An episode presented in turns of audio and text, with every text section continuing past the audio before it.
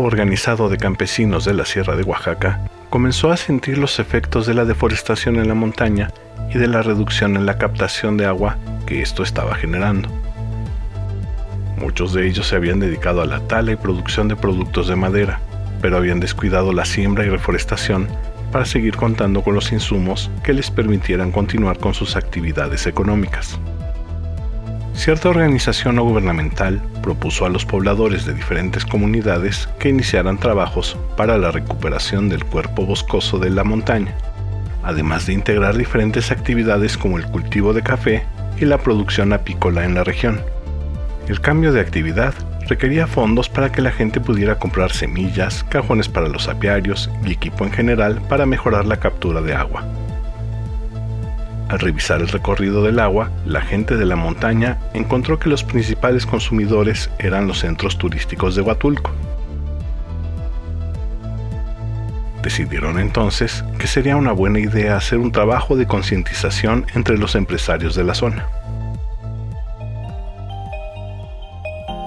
Entre las ideas que surgieron, la clásica, ¿y si hacemos un video?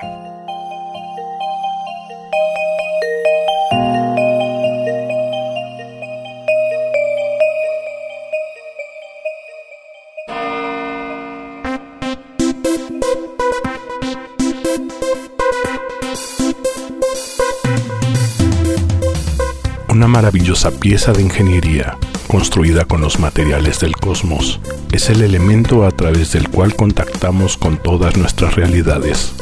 Imperfecta, con algunas partes sin pulir, filtra, enfoca, disipa o nubla las imágenes que se encuentran del otro lado.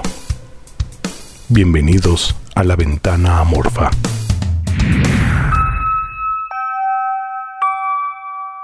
Hoy presentamos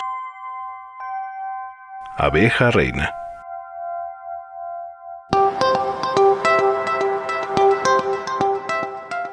Están esperando los resultados de un concurso para continuar el trabajo en comunidades de la Reserva de la Biosfera de Petenes. En eso, a ella le llega un correo de un ex compañero de la universidad quien está trabajando en la Sierra de Oaxaca. Necesitan un video de 15 minutos en el que se muestre el trabajo de las comunidades para la captación de agua y las acciones para el cuidado del medio ambiente que están desarrollando. Ella es especialista en temas de medio ambiente. Tiene varios lustros trabajando en comunidades y colaborando con diferentes organizaciones. ¿Cómo ves? Le pregunta a él, quien solamente encoge los hombros. Par de docenas de correos después, deciden elaborar una propuesta. Ella haría la investigación y el guion. Para la grabación, era necesario viajar a Huatulco y de allí salir rumbo a la montaña.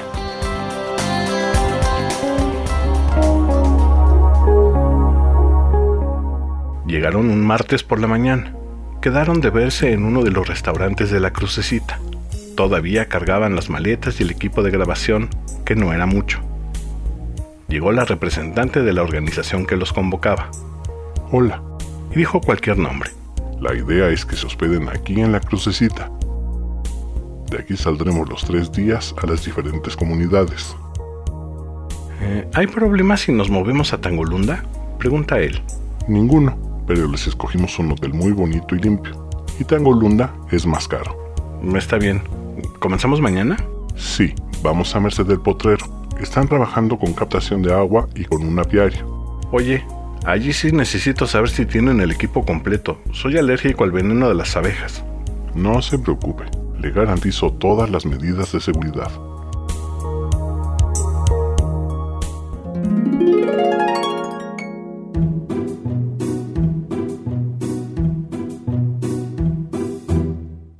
Diez años atrás, a unos minutos de donde almorzaban, se habían embarcado en un velero en Santa Cruz y habían viajado mar adentro para la grabación de un video sobre la violencia. Durante esa grabación, el viento dejó de soplar y al encender el motor del velero se quemó. Una corriente comenzó a llevar al velero a ningún lado. Allí, en medio de la nada, mientras estaba recostado en la cubierta esperando a que algo pasara, alcanzó a ver una abeja Sin asustarse, pero con cautela, trató de moverse del camino de la abeja, pero la persona que estaba al lado comenzó a manotear. La abeja se introdujo en sus pantalones y, junto con un manotazo que no supo de dónde vino, la abeja le clavó el aguijón.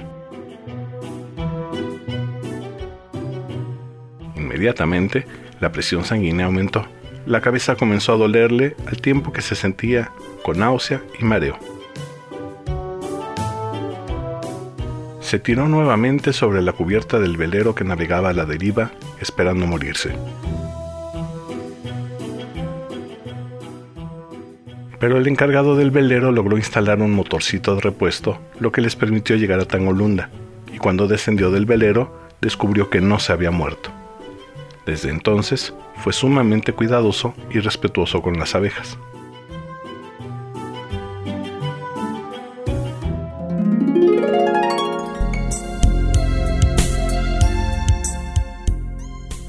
Regresó del recuerdo casi al mismo tiempo que terminaban de almorzar. Te encargo muchísimo lo del equipo en el apiario. Y se fueron a hospedar.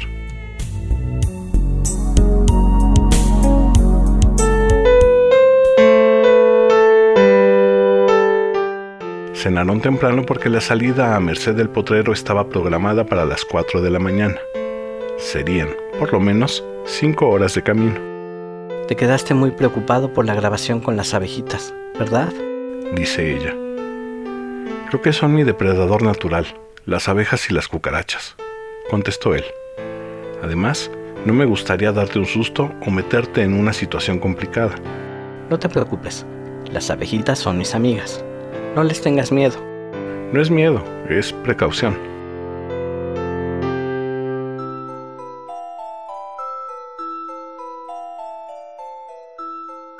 Son las 3 de la mañana. En la puerta de su habitación, un golpeteo. Aterrado, se pone de pie para abrir. No hay nadie. Silencio. Inmediatamente suenan las alarmas que indican que es el principio de la jornada.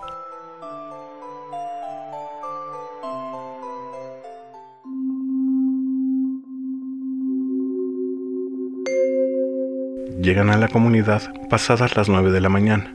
En la comisaría un grupo muy nutrido de personas discute fuertemente. Al verlos, un hombre robusto pasa de lado sin saludarlos. Es el comisario, dice la representante y sale corriendo para alcanzarlo.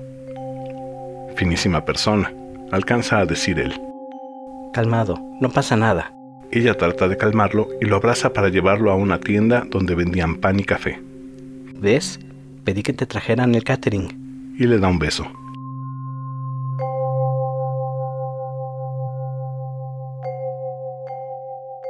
Minutos después se junta un grupo de más de 40 personas, a quienes comienzan a subir en camionetas. A ustedes les toca esta, dice alguien quien les señala una de las camionetas. Son las que nos van a llevar. Las camionetas avanzan en fila india y se adentran por terracería en el bosque. Cuando ya no hay forma de avanzar, les piden que bajen y caminen a un paraje más adelante.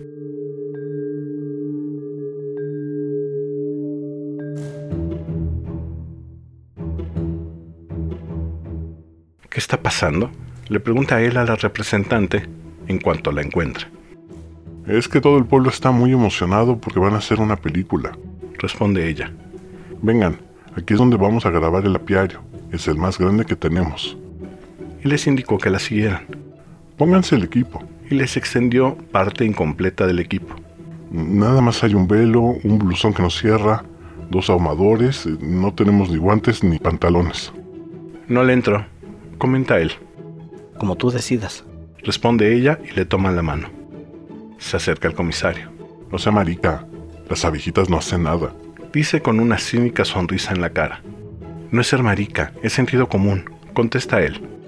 Mire, yo voy delante. Póngase usted todo el equipo y yo me voy así. Y me llevo la cámara. Usted lo demás. ¿Está de acuerdo? No estoy de acuerdo, pero vamos.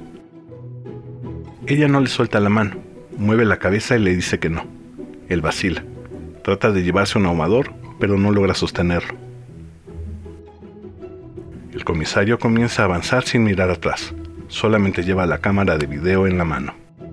Él lo pierde de vista. Se llevó la cámara. Le dice a ella quien lo suelta.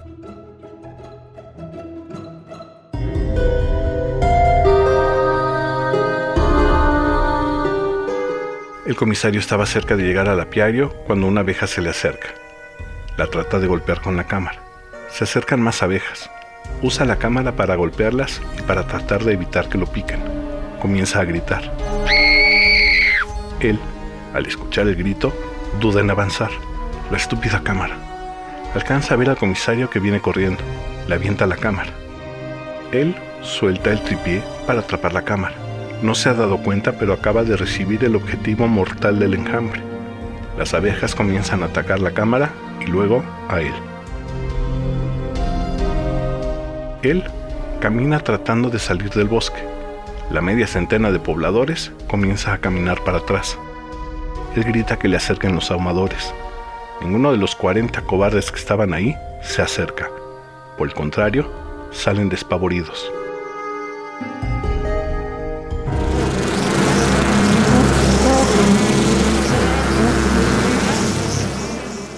Él deja de ver.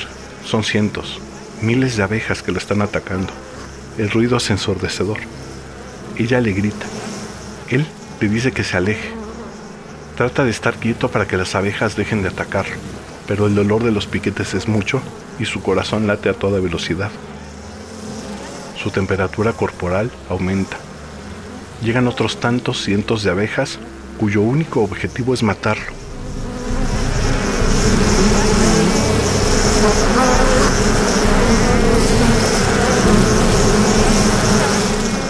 Lo único que él ve es el enjambre que trata de atravesar la careta y el sonido de los cientos de abejas que se estrellan contra él.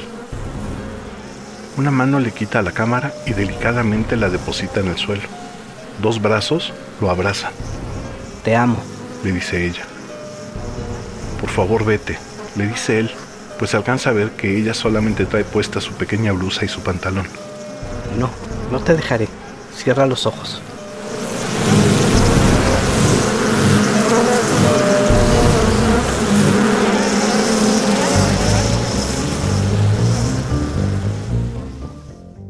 Las abejas comienzan a retirarse. Poco a poco, los cobardes salen de sus madrigueras. ¿Estás bien? le pregunta a ella. Sí, voy por ayuda. Ella pide unas llaves y da órdenes para que lo ayuden. Él no puede caminar. Está adolorido, desorientado. Ella pregunta por un centro de salud. Está re lejos, le responden. De inmediato para allá, a toda velocidad. Les grita.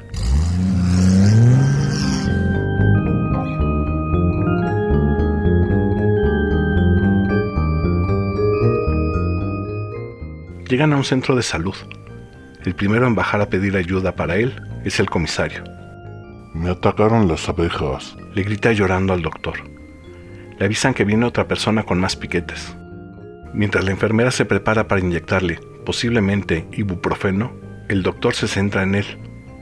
Tiene, al menos, 15 piquetes en cada mano. Un par de docenas en el pecho que entraron por el hueco que dejó el blusón. Si no se ha muerto, lo único que puedo decir es que se va a recuperar, dice el doctor. La enfermera inyecta al comisario, quien grita por el dolor. Usted es un verdadero marica, le grita él.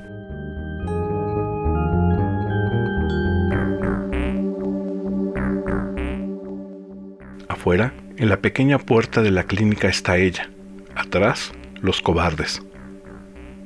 Él sale, ella le pregunta, ¿Cómo te sientes? Te amo, le contesta y le da un beso. Unos cuantos cobardes comienzan a aplaudir. Él levanta las manos mostrando sus palmas. Yo solo quiero decir que todos ustedes son unos putos, les grita.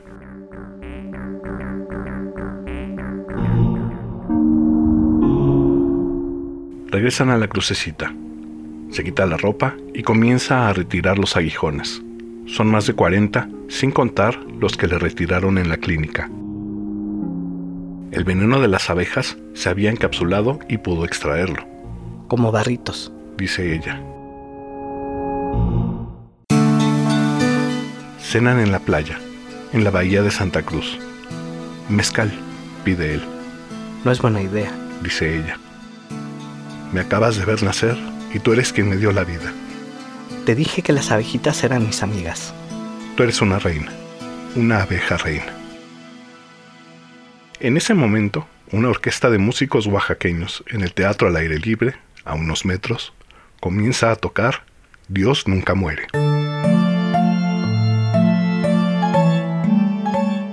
¿Me permites?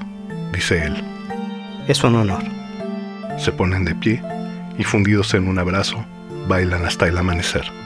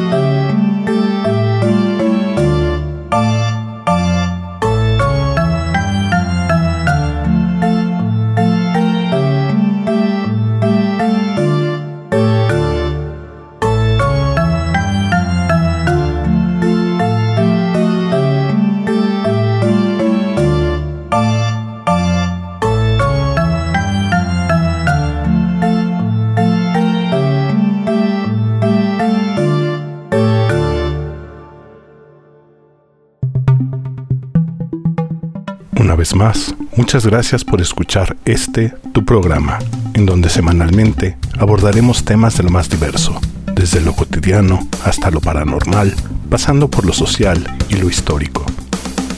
Todo desde el imperfecto cristal de nuestra ventana amorfa. Te espero la próxima semana.